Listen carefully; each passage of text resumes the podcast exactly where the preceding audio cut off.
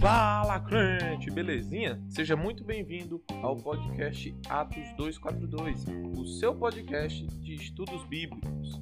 No episódio de hoje, iremos encerrar o livro do Êxodo. Sim, finalmente encerramos essa saga sobre o livro do Êxodo. Ela chegou ao fim nesse episódio, quer dizer, pelo menos a parte da narrativa. Nós ainda vamos estudar a lei e os mandamentos, porém esse tema ficará para o próximo panorama bíblico daqui a duas semanas, mais ou menos. Pois, quando a gente for estudar a lei, eu quero estudar ela de uma vez. Isto é, eu quero te apresentar as porções dela que estão em Êxodo, Levítico, Números e Deuteronômio. Por isso, no episódio de hoje, nós iremos ver as seguintes porções do livro do Êxodo: capítulos 17 e 18, e a gente dá um salto de capítulos para o capítulo 25 e daí nós vamos cobrir até o 40. Nesse conjunto de capítulos nós iremos estudar um vacilo, uma guerra, a importância de conselhos e o tabernáculo. Sim, o tabernáculo, aquela parte que você acha chata porque é um monte de descrição e acaba pulando. Se liga que Deus está vendo você pular essas páginas, tá bom? Eu sou o Pedro Henrique, esse é o Panorama Bíblico Hoje tá quente, segue a gente e Deus é bom. Bora pro episódio. Vamos começar olhando o vacilo. E vacilo é apenas um eufemismo para dizer pecado. Esse vacilo está relatado em Êxodo 17, versículos 1 ao 7. A história começa assim: Por ordem do Senhor, toda a comunidade de Israel partiu do deserto de Sim e andou de um lugar para o outro. Por fim, acamparam em Refidim, mas ali não havia água para beberem. Mais uma vez o povo se queixou de Moisés e exigiu: Dê-nos água para beber. Moisés retrucou: Por que brigam comigo? Por que põe o Senhor à prova? Esses são os dois primeiros versículos do capítulo 17. Veja só. O povo de Israel estava no deserto de Sim, vagou por um tempo e por fim estabeleceu um acampamento em um local chamado Refidim. Em hebraico, sim significa deserto, já refidim significa descanso. Porém, como você pode perceber pelo versículo 2 que eu acabei de ler para você, esse descanso não era tão pacífico, pois não havia água para o povo beber. E aqui eu acho que dá para a gente tecer alguns comentários. O primeiro é sobre descansar em Deus. Eu acho que muitas vezes nós temos a noção errada do que é descansar em Deus. Por vezes, nós acabamos transformando o descanso em um ídolo, isto é, valorizamos mais estar nesse estado pacato e tranquilo, com as contas pagas, relaxado, suave, do que estar na presença de Deus. Em outros momentos, pensamos que os pastos verdejantes que trazem descanso para a nossa alma, como diz o salmista no Salmo 23, que fala que nós somos as ovelhas do bom pasto do nosso Senhor.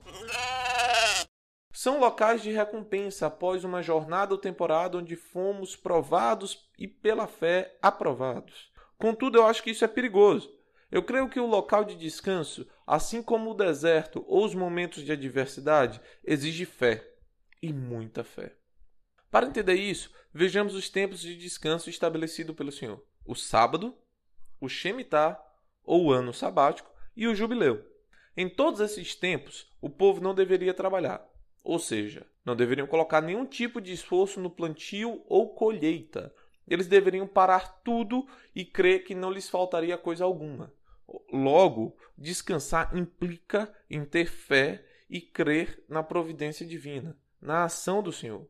Descansar, tirar um dia de descanso numa semana de trabalho ou um ano, como os israelitas eram chamados a ter, é crer que Deus vai prover e que Deus vai agir em nosso favor, mesmo quando nós pararmos de trabalhar porque isso nos lembra de que o nosso sustento e o nosso trabalho não vem pela nossa ação, mas vem pela ação do Senhor, pela provisão do Senhor.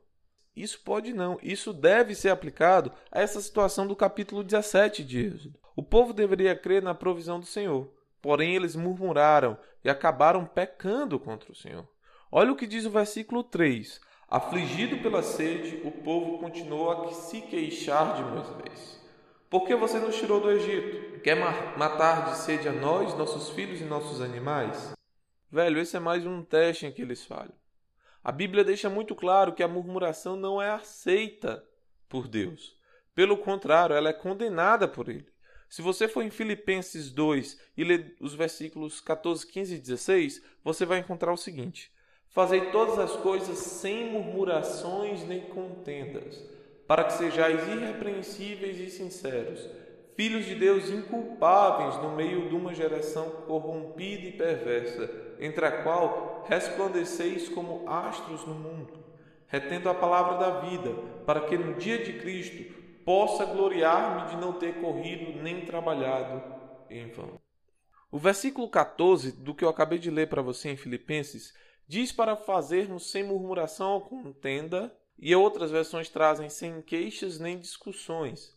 Mas você deve se perguntar: fazer o quê? E a resposta está um pouco antes, no versículo 12 desse mesmo capítulo de Filipenses, que o apóstolo Paulo fala que nós devemos obedecer Logo, quando o Senhor nos manda fazer alguma coisa, assim como ele mandou Israel sair de Sim para Refidim, a gente obedece e crê que nós estamos seguindo a direção do Senhor, que é a melhor para nossas vidas. Além disso, a murmuração que o povo tem nesse momento é pecaminosa por não só demonstrar uma falta de fé, mas também porque ela é o oposto do que Deus espera de nós. E o que é que Deus espera? Segundo 1 Tessalonicenses capítulo 5, versículo 18. Nossa, eu tô falando aqui ligeiro, né, mano? Em pouco tempo já descarreguei um monte. Deixa eu reduzir o ritmo aqui para você acompanhar. E o que é que ele espera? Que em tudo demos graça. Que saibamos louvá-lo. Que sejamos gratos a ele. E que o exaltemos em todos os momentos. Veja só, não confunda dar graça em tudo com ser grato por tudo. É muito difícil ser grato em meio a más circunstâncias, mas o que o Senhor espera é que, apesar das circunstâncias, nós tenhamos um linguajar diferente, um linguajar que o reconhece como Senhor, como que o reconhece como Salvador, diferente do que o povo fez, porque o povo preferiu o linguajar da murmuração, o povo preferiu o linguajar da queixa, o povo preferiu não o reconhecer como Senhor, preferiu re clamar e pô-lo à prova, como a passagem fala. E esse episódio é tão marcante, esse vacilo do povo é tão marcante para Moisés e para toda a história de Israel, que olha o que, é que a Bíblia fala no versículo 7. Moisés chamou aquele lugar de Massá e Meribá, pois o povo de Israel discutiu com Moisés e pôs o Senhor à prova, dizendo: O Senhor está conosco ou não? Massá e Meribá significam respectivamente prova e contenda. Ou seja, aquilo marcou tanto a trajetória de Israel que eles criaram um marco, eles transformaram a memória que eles tinham em relação a um lugar. E o lugar passou a ser chamado não mais de descanso, não mais de lugar de repouso, mas de prova e contenda. Como se a memória afetiva do povo, a memória cultural do povo, ficasse não mais atrelada ao descanso, mas à reclamação. E eu estou viajando aqui nesse momento que eu gravo esse episódio para você. Como muitas vezes os locais em que nós deveríamos ter as melhores memórias afetivas se transformam nos locais em que nós acabamos por nos lembrar das maiores provas e adversidades. Mó louco, né, tio? Ou tia, não sei. Contudo, crianças, glória a Deus. Louvado seja o nosso Senhor, porque Ele é misericordioso. E apesar da dúvida e da contenda do povo, Deus age. Só que é claro, existem algumas consequências.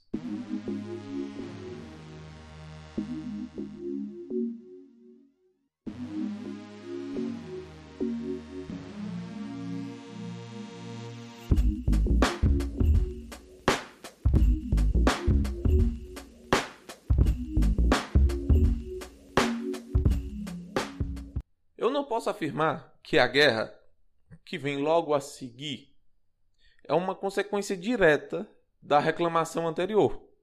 Porém, é muito curioso que uma guerra contra um povo chamado Amalequita, descendentes de Amaleque, cujo nome significa dúvida, surja logo após a murmuração no lugar de descanso. Como se a dúvida surgisse logo após a murmuração, que é um questionamento à fé, que é uma oposição à crença de que Deus vai prover na adversidade. Interessante, né? E para vencer essa guerra, é necessário que haja união entre os israelitas. Primeiro, eles precisariam se unir militarmente, organizar um exército. E depois eles precisam se unir a Moisés. Pois na murmuração, se você voltar para os versículos 2 e também olhar o versículo 4 desse capítulo 17, eles ficaram contra Moisés. Contra Deus e contra Moisés. Né? É aquela coisa. Se você pegar uma situação em que, por exemplo, as pessoas estão no, no supermercado e a fila do caixa está grande, eles se revoltam muitas vezes contra o caixa e não contra o dono do supermercado. A mesma coisa acontece em bancos, as pessoas ficam chateadas com o funcionário do banco, não com o banco. A gente sempre procura alguém para ser o alvo da nossa chateação, né? A mesma coisa acontecia com Moisés. Como o povo não via Deus, eles reclamavam contra Moisés. E aqui eu lembrei de uma coisa que nem está aqui no roteiro que eu estou falando para você, mas eu lembrei algo interessante. Lá na primeira epístola de João, se eu não me engano, ele fala que não é possível amar a Deus se a gente não amar ao próximo. Porque, segundo o apóstolo, como é que nós vamos amar a Deus que nós não vemos, se nós não amamos o nosso irmão a quem nós vemos? Então, se o povo não está amando Moisés, a pergunta que a gente tem que se fazer é: eles amam a Deus? E você? E você, pequeno ou pequena padawan? Ama a Deus? Se a resposta for sim, você ama o próximo? Fica aí para você refletir na sua vida, não é mesmo? Porque de tapas na cara, não só eu levo, mas você também, enquanto você ouve esse podcast, porque é muito tapa, é muito grito, porrada e bomba. Não, não tem nada a ver isso. mas vamos voltar. O interessante, como eu disse, era que houve, que houve essa união em torno de Moisés, porque mais do que um líder que era necessário, eles precisavam também por, de Moisés por uma questão espiritual. A palavra fala, relatando aqui essa guerra, a propósito, eu não mencionei isso antes, mas vou mencionar agora. Essa guerra é uma continuação, tá? Então, a murmuração acontece dos versículos 1 ao 7 do capítulo 17, e a guerra está do 8 ao 16, se eu não me engano, tá bom? É o final do capítulo 17 a partir do versículo 8. Então, vamos voltar. Para que eles pudessem ganhar, Moisés sobe a um monte e estende as mãos em direção ao exército israelense. Porém, mano, você já tentou ficar muito tempo com os braços erguidos? Pesa. E pesava e Moisés cansava e baixava os braços para descansar. Quando isso acontecia, o exército começava a perder a guerra. E aí Moisés levantava de novo. Quando ele levantava os braços, o exército voltava a ganhar. Só que ele não conseguia ficar nisso e toda hora ele baixava o braço. Até que dois caras, Arão e Ur, se unem a Moisés, um de cada lado. E eles seguram os braços de Moisés para que ele se mantenha com os braços levantados. E assim Israel vence a batalha. E aqui tem algumas curiosidades a respeito dessa ação de Arão e Ur, em especial sobre Ur, que é a curiosidade que eu tenho para te dar. Ur, logo depois, ficaria encarregado, juntamente com Arão, de cuidar de todo o povo, enquanto Moisés retornava ao Monte Sinai para receber as tábuas da lei e as instruções do Senhor acerca da construção do tabernáculo. Isso está lá em Êxodo 24,14. O neto de Ur, que é Bezalel, é o cara que é encarregado dos trabalhos artesãos, artesanais no tabernáculo. E uma outra curiosidade ainda sobre essa passagem da guerra contra os Amalequitas é que os Amalequitas serão figuras recorrentes na história de Israel. Eles aparecerão em vários momentos e uma história que é muito emblemática e famosa deles é a que envolve a rejeição final de Saul. Porque nesse capítulo 17 você vai ver que Deus fala o seguinte, que ele vai eliminar os amalequitas da terra. E essa promessa fica pendente até que lá em 1 Samuel, capítulo 15, Deus manda Saul, que é o rei no momento, para conquistar os amalequitas e destruir tudo. Porém, o que é que Saul faz? Ele falha, ele não destrói, não mata todo mundo. E aí Deus rejeita ele. Então os amalequitas estão muito ligados com a história de Israel por causa dessa situação. E também, depois dessa história de Saul, os amalequitas aparecerão em outros momentos. E para encerrar, aqui Moisés chama o Senhor de Jeová Nissi, que significa o Senhor é a minha bandeira, né? E aí eu acho que tem muita referência à questão do exército, porque eles formaram um exército para a batalha, né? E todo exército carrega uma bandeira que identifica o povo ao qual aquele exército pertence. E quando Moisés fala, a meu ver, que o Senhor é a bandeira deles, ele está dizendo que aquele exército não pertence a homens, mas é que aquele exército pertence ao Senhor, porque o próprio Senhor deixa muito claro quando ele aparece para os israelitas no monte que ele tomou os israelitas como sua propriedade especial. Amém? Então, isso é super importante, tá bom? E sobre a guerra é isso. Esse i ficou muito agudo, mas você diminui o volume quando você ouvir esse i. Então, sobre a guerra é isso. Sobre o vacilo eu já falei. Bora para a parte 3, que é o conselho.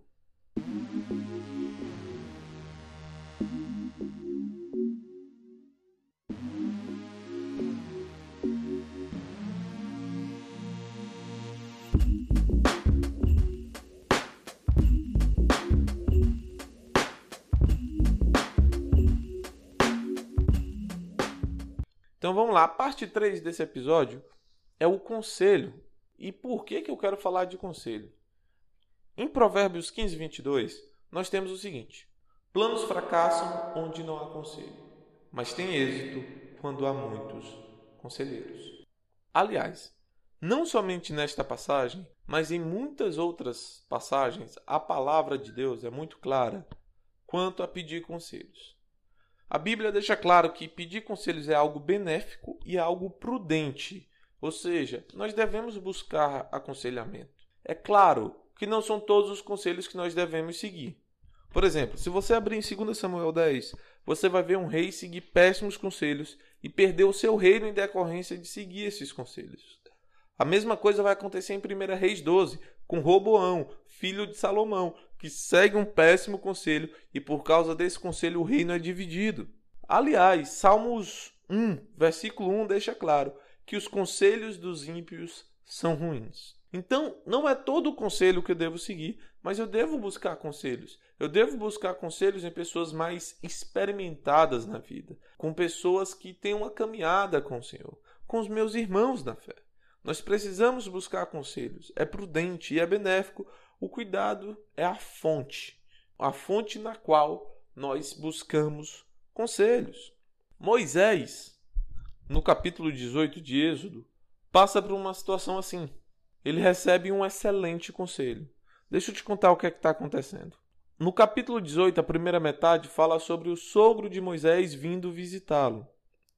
Quando ele vem visitar Moisés, ele traz a esposa e os filhos de Moisés. Contudo, enquanto ele está lá no acampamento, ele vê Moisés julgando o povo e percebe que Moisés se desgasta muito e não só isso, que o povo fica muito desgastado. Percebendo essa falha de gerenciamento de Moisés, ele, Jetro, dá uma orientação e fala: Moisés, por que, você não divide o povo? Faz eles em grupos de 50, de 100, de mil e põe pessoas para cuidar desses grupos. E aí essas pessoas resolvem as questões menores e trazem as mais complicadas e complexas para você. E é um excelente conselho. Moisés faz isso e realmente dá certo. E o interessante é que é um conselho que vem do sogro de Moisés, né? Muita gente tem um lance com sogro e com sogra, mas sogro e sogra são família.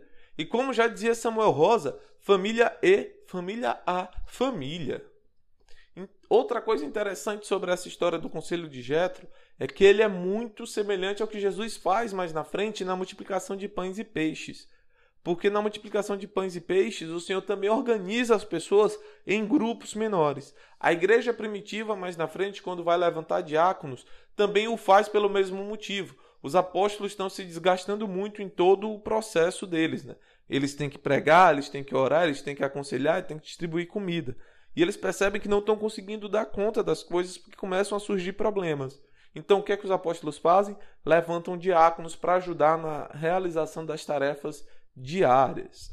E esse conselho de Jetro é uma baita lição de liderança, né? Ensina você a ir por partes, não é isso? E é engraçado porque eu sou engenheiro civil e como engenheiro civil eu aprendo muito sobre planejamento de obras e o que tem de mais moderno em cronograma de obras é o seguinte, é que você pensa no longo prazo, mas divide ele em partes menores e gerenciáveis, que é o que aconteceu aqui, né? Você tinha uma imensidão de coisas e Jetro diz, não, divide por partes para que fique mais fácil o gerenciamento. E eu acho legal esse capítulo porque se você pegar tudo que vem acontecendo, você está vendo o desenvolvimento de Moisés enquanto líder. Moisés está se desenvolvendo enquanto líder.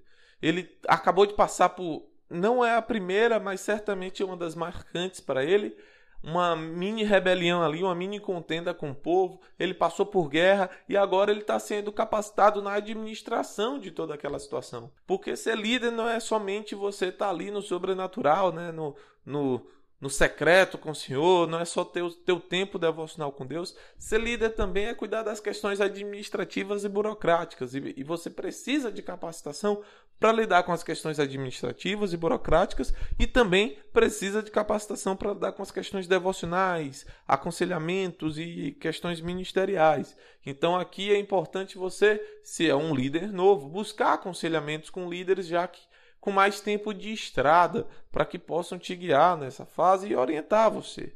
Então, conselhos são importantes. E é importante buscar capacitação também.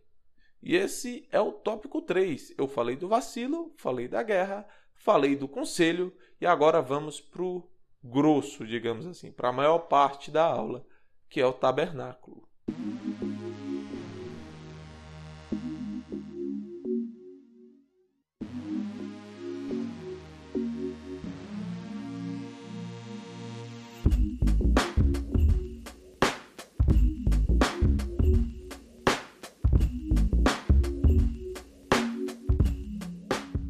Gente, eu sempre falo aula, mas é episódio. Você converte aí na tua cabeça um pelo outro. É porque eu sou acostumado a fazer como aula. E não como episódio de podcast, acaba saindo como aula. Mas vamos lá. Vamos falar do tabernáculo. Eu falei para você nos últimos episódios até o capítulo 18 de Êxodo, incluindo este episódio. E agora a gente vai dar um salto de capítulos. Nós vamos do 18 para o 25. Porque antes disso, é sobre a lei e a lei é o próximo episódio do Panorama Bíblico. Do capítulo 25 ao 40, que é uma sessão enorme, nós vamos ver o tabernáculo. É claro que tem um ou outro capítulo que tem um pouco de narrativa, mas o grosso, a parte fundamental desse, desse conjunto de capítulos é o tabernáculo. E essa é uma parte que é muito desafiadora, porque existe uma quebra no ritmo da leitura. Você está lendo um texto narrativo e de repente vira um texto descritivo.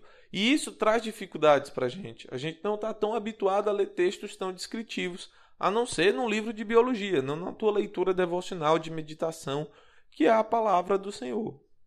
Mas é, é importante, a gente não pode saltar, porque existem coisas bastante significativas no tabernáculo. E uma chave para você entender e compreender por que a repetição acontece é porque na primeira parte Deus está dando e falando do projeto do tabernáculo. Na segunda parte desse conjunto de capítulos, Deus fala da construção, para mostrar que tudo foi feito conforme o projeto que ele tinha. Mas em se tratando de construção, eu, como engenheiro civil, já penso logo em três coisas que toda obra, que toda construção precisa ter.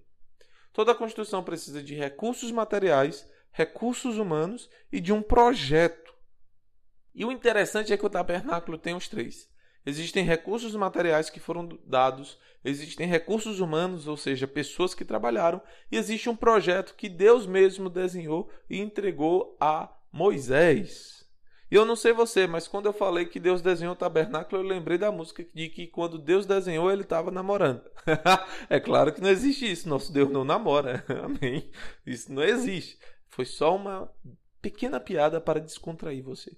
Vamos olhar o tabernáculo, voltando para o raciocínio, dessa seguinte perspectiva: da, da perspectiva dos recursos materiais do que foi usado para construir o tabernáculo, das pessoas que participaram dessa construção e do projeto, do design que o Senhor criou para o tabernáculo, ok? Então, essa é a nossa abordagem. Bora começar olhando os materiais. Em se tratando de construção, o primeiro material que você precisa é dinheiro porque você precisa comprar os insumos. E o que, é que são esses insumos? Cimento, areia, tijolo, cerâmica, entre outras coisas.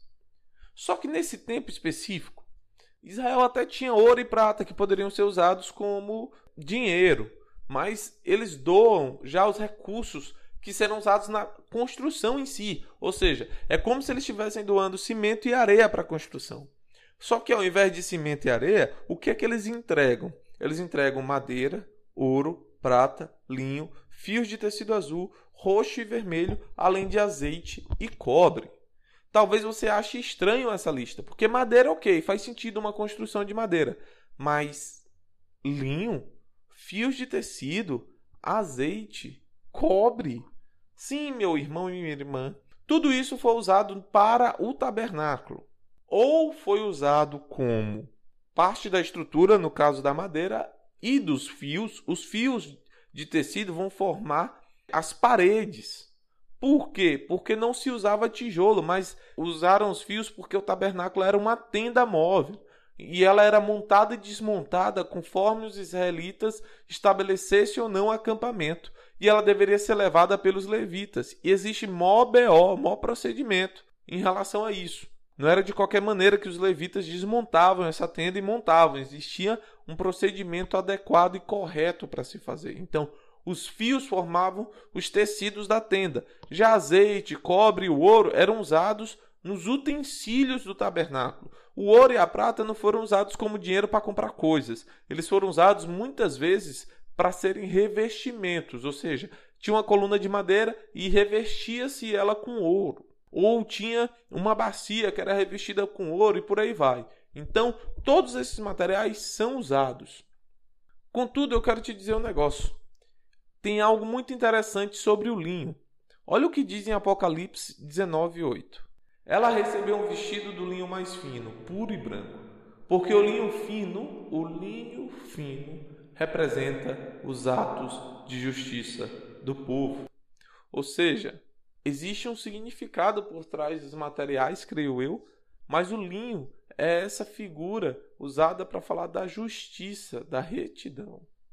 Talvez você esteja se perguntando, mas Israel não era um bando de pessoas recém-saídas do Egito que estavam no deserto? De onde é que eles conseguiram tantos recursos? Em uma primeira instância, esses recursos claramente vieram do povo e vieram de maneira voluntária, foram doados mesmo. Olha o que é que diz em Êxodo 25, do 1 ao 7. O Senhor disse a Moisés: Diga ao povo de Israel que me traga suas ofertas. Aceite as contribuições de todos cujo coração os dispuser a doar. Aqui está uma lista das ofertas que você aceitará deles: ouro, prata e bronze, fios de tecido azul, roxo e vermelho, linho fino e pelos de cabra para confeccionar tecido, peles de carneiro tingidas de vermelho e couro fino, madeira de acácia, óleo de oliva para as lâmpadas, especiarias para o óleo da unção e para o incenso perfumado, pedras de ônix e outras pedras preciosas para serem fixadas no colete e no peitoral do sacerdote. Nessa passagem que eu li para você, você tem tanto a lista de materiais quanto o fato de que foi algo doado, algo de coração, foi voluntário o que aconteceu. A entrega de recursos é completamente voluntária. Tá certo?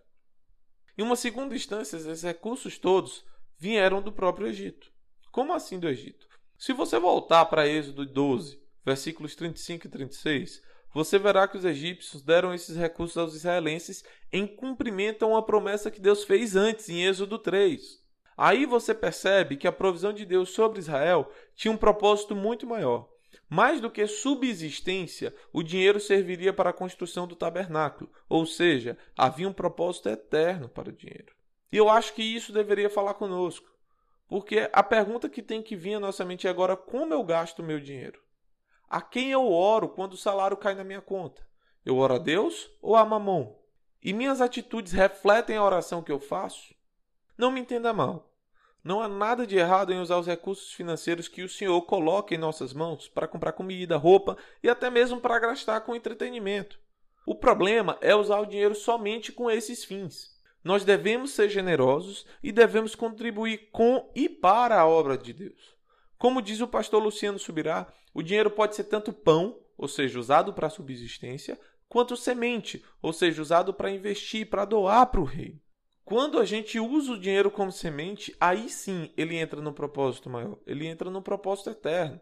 E não adianta dar, dar e doar de qualquer maneira. Veja que nessa passagem de Êxodo 25, se você olhar o versículo 2, Deus fala em disposição para doar. Ou seja, deve surgir no nosso coração a vontade de entregar esse dinheiro. E não devemos fazê-lo como obrigação. E eu vou te falar, é muito fácil se corromper nesse sentido. No sentido de transformar o dinheiro de uma ferramenta para um ídolo. No sentido de deixar de usar o dinheiro com um propósito eterno para usá-lo somente com um propósito terreno. Isso acontece com o próprio povo de Israel no deserto. Veja Êxodo 32, dos versículos 1 ao 8. Nessa passagem você vai ver a história do bezerro de ouro. O povo vai construir um ídolo em forma de bezerro com o ouro que eles tinham. Sim, o ouro que eles receberam do Egito, que era para glorificar a Deus no tabernáculo, que era para glorificar a Deus em seu uso, se torna um ídolo, como eu falei.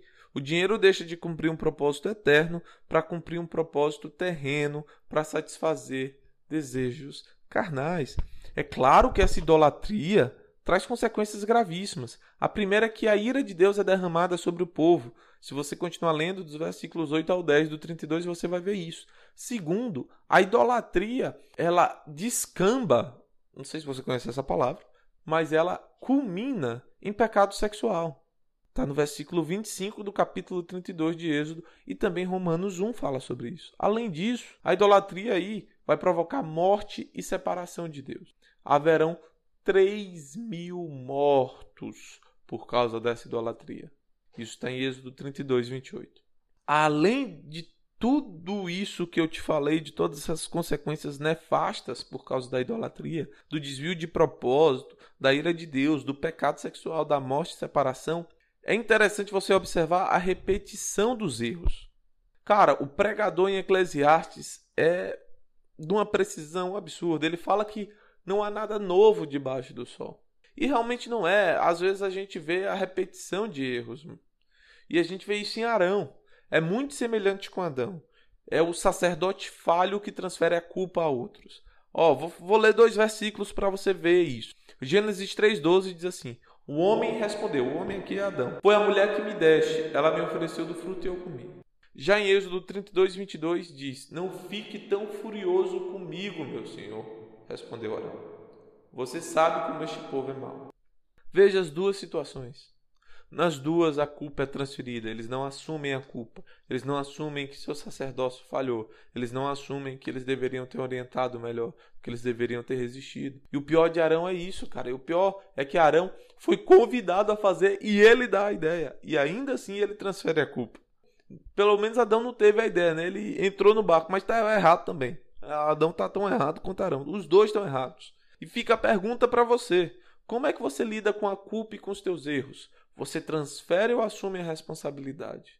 Mas glória seja dada a Deus, cara, porque ele não desiste. Ele insiste. E ele tinha um propósito bem maior ao construir o tabernáculo. Êxodo 25:8 diz que instrua os israelitas a construírem para mim um santuário, para que eu viva no meio deles. Ou seja, o propósito do tabernáculo era a comunhão.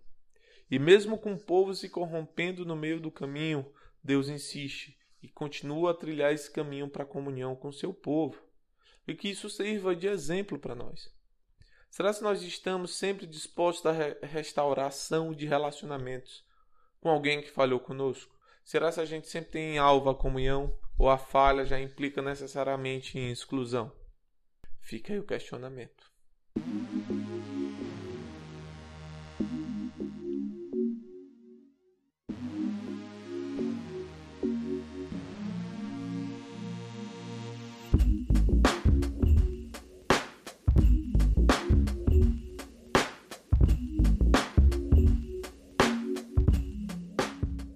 Só de cimento e de areia se faz uma casa.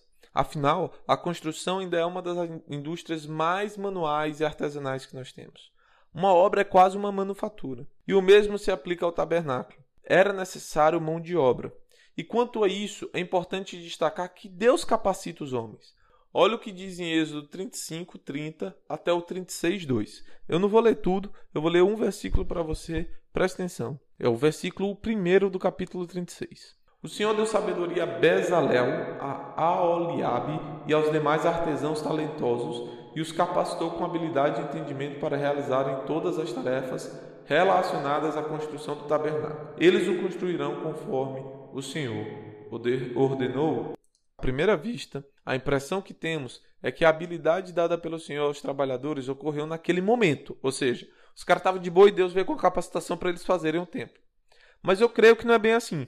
Eu creio sim que a habilidade que esses homens tinham foi conferida por Deus, mas eles já eram habilidosos antes da construção do templo. Eu creio também que essa habilidade excepcional glorifica o nosso Criador e que ele resolve usá-la a serviço do templo e para cumprir os seus propósitos. Ou seja, de antemão Deus já tinha os transformado em artesãos bons, já os tinha transformado nessas pessoas de habilidade excepcional. E eu acho que isso pode ser demonstrado claramente em Êxodo 30, 35, quando ele fala: usando as técnicas de um perfumista, misture as especiarias e acrescente um pouco de sal, a fim de produzir um incenso puro e santo. Ou seja, Deus pega uma técnica que já existe de perfumista e usa essa técnica a serviço do tabernáculo, que é o que eu acho que aconteceu com esses homens que a gente leu. Eles já tinham uma técnica excepcional. E Deus pega essa técnica e usa para o tabernáculo. Mas veja, o fato deles terem a técnica antes de servir no templo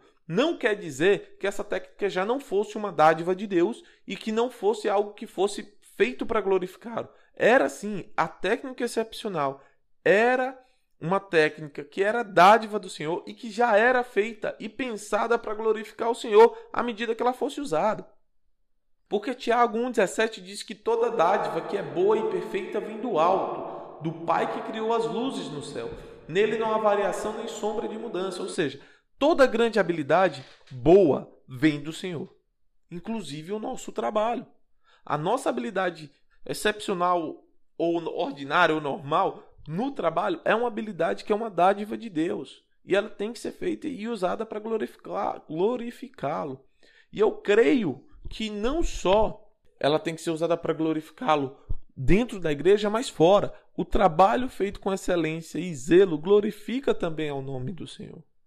Amém? E algumas considerações finais aqui sobre os recursos humanos e a gente vai olhar o projeto, o design do tabernáculo. Vamos lá, considerações finais. Assim como foi natural esses caras trabalharem no templo, eu creio que é natural que surja o desejo em nós para servir na casa do Senhor e que é o Espírito Santo que nos capacita para esse trabalho. E não só para o trabalho na casa de Deus, mas é o Espírito Santo que nos transforma em casa para Deus. Eu creio também que Deus é quem provê os recursos e dá a habilidade necessária para fazermos o que ele nos chamou a fazer.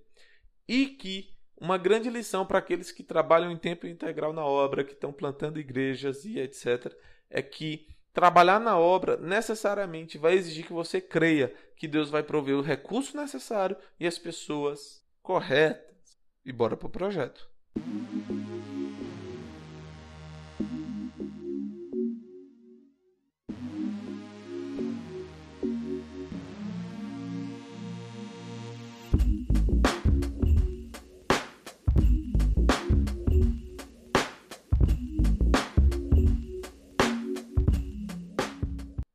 Chegamos, meu querido e minha querida, no último tópico desse episódio. Oh, não! O projeto do tabernáculo, o design do tabernáculo. O tabernáculo era dividido em três partes: o átrio, ou pátio externo, o santo lugar e o santo dos santos. O átrio era um ambiente mais externo. Lá você tinha dois elementos importantes: o altar de bronze e a bacia da purificação. O altar de bronze era o local onde ocorriam os sacrifícios. Já a bacia da purificação era onde os sacerdotes e povo se limpavam após os holocaustos. Era preciso se limpar porque eles estavam sujos do sangue do animal que havia sido morto. Porque o altar de bronze simboliza a parte do perdão dos pecados. Os animais eram mortos para que houvesse perdão dos pecados. E eles ficavam sujos. Né? Eu acho interessante porque o pecado sempre deixa marcas. Assim como o sangue ficava lá é, neles, né, eles ficavam sujos porque tinham matado um animal em sacrifício para remissão de pecados. E a bacia servia, como o nome indica, para purificação. Eles se limpavam tanto do holocausto como era a purificação final. Né? E com relação a essa bacia de purificação, eu quero traçar um paralelo com nossa vida.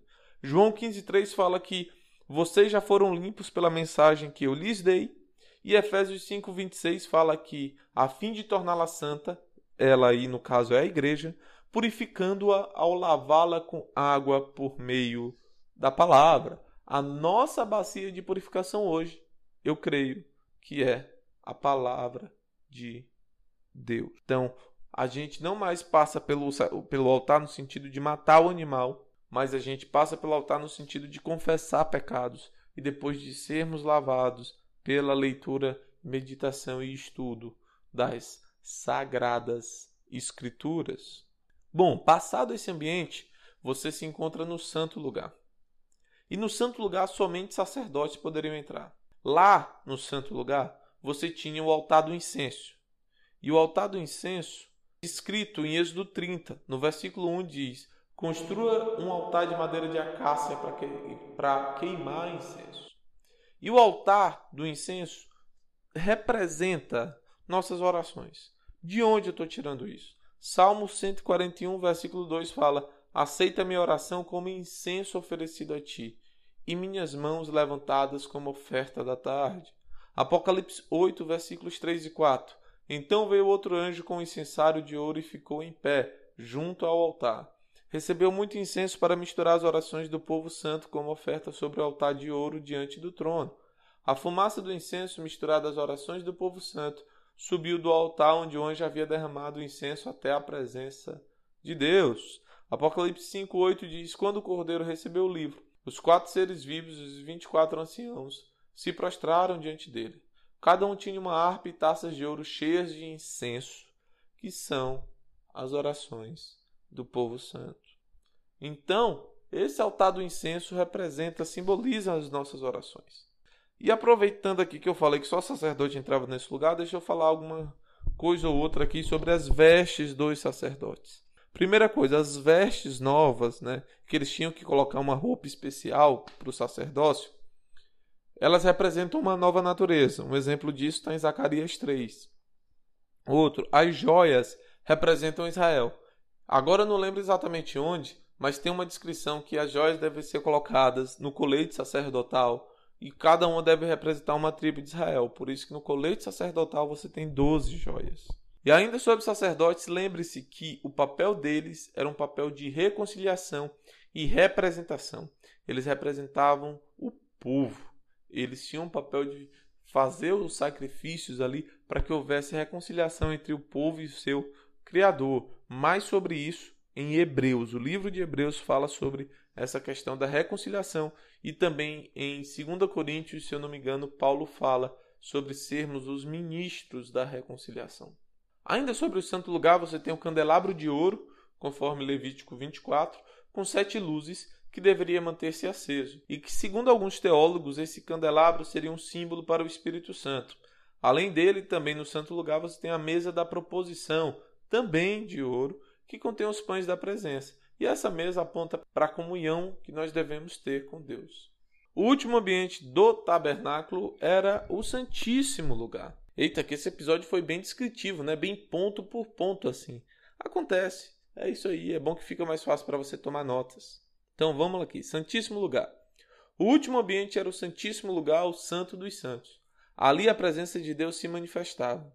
O lugar era tão santo, mano, tão santo, que os sacerdotes só poderiam entrar uma vez por ano e se o cabo tivesse um pecado ainda morria. O principal elemento no Santíssimo Lugar é a Arca da Aliança.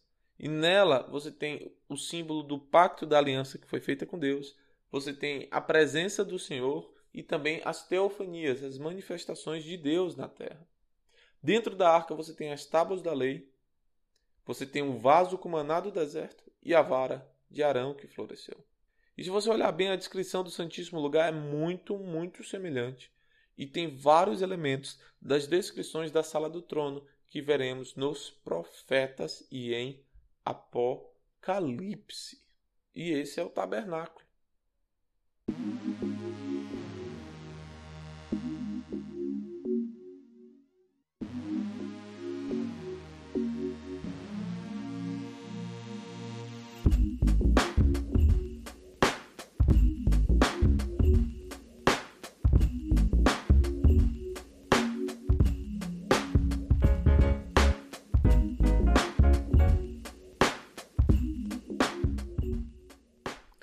Pois é, meu irmão e minha irmã, esse foi o episódio de hoje.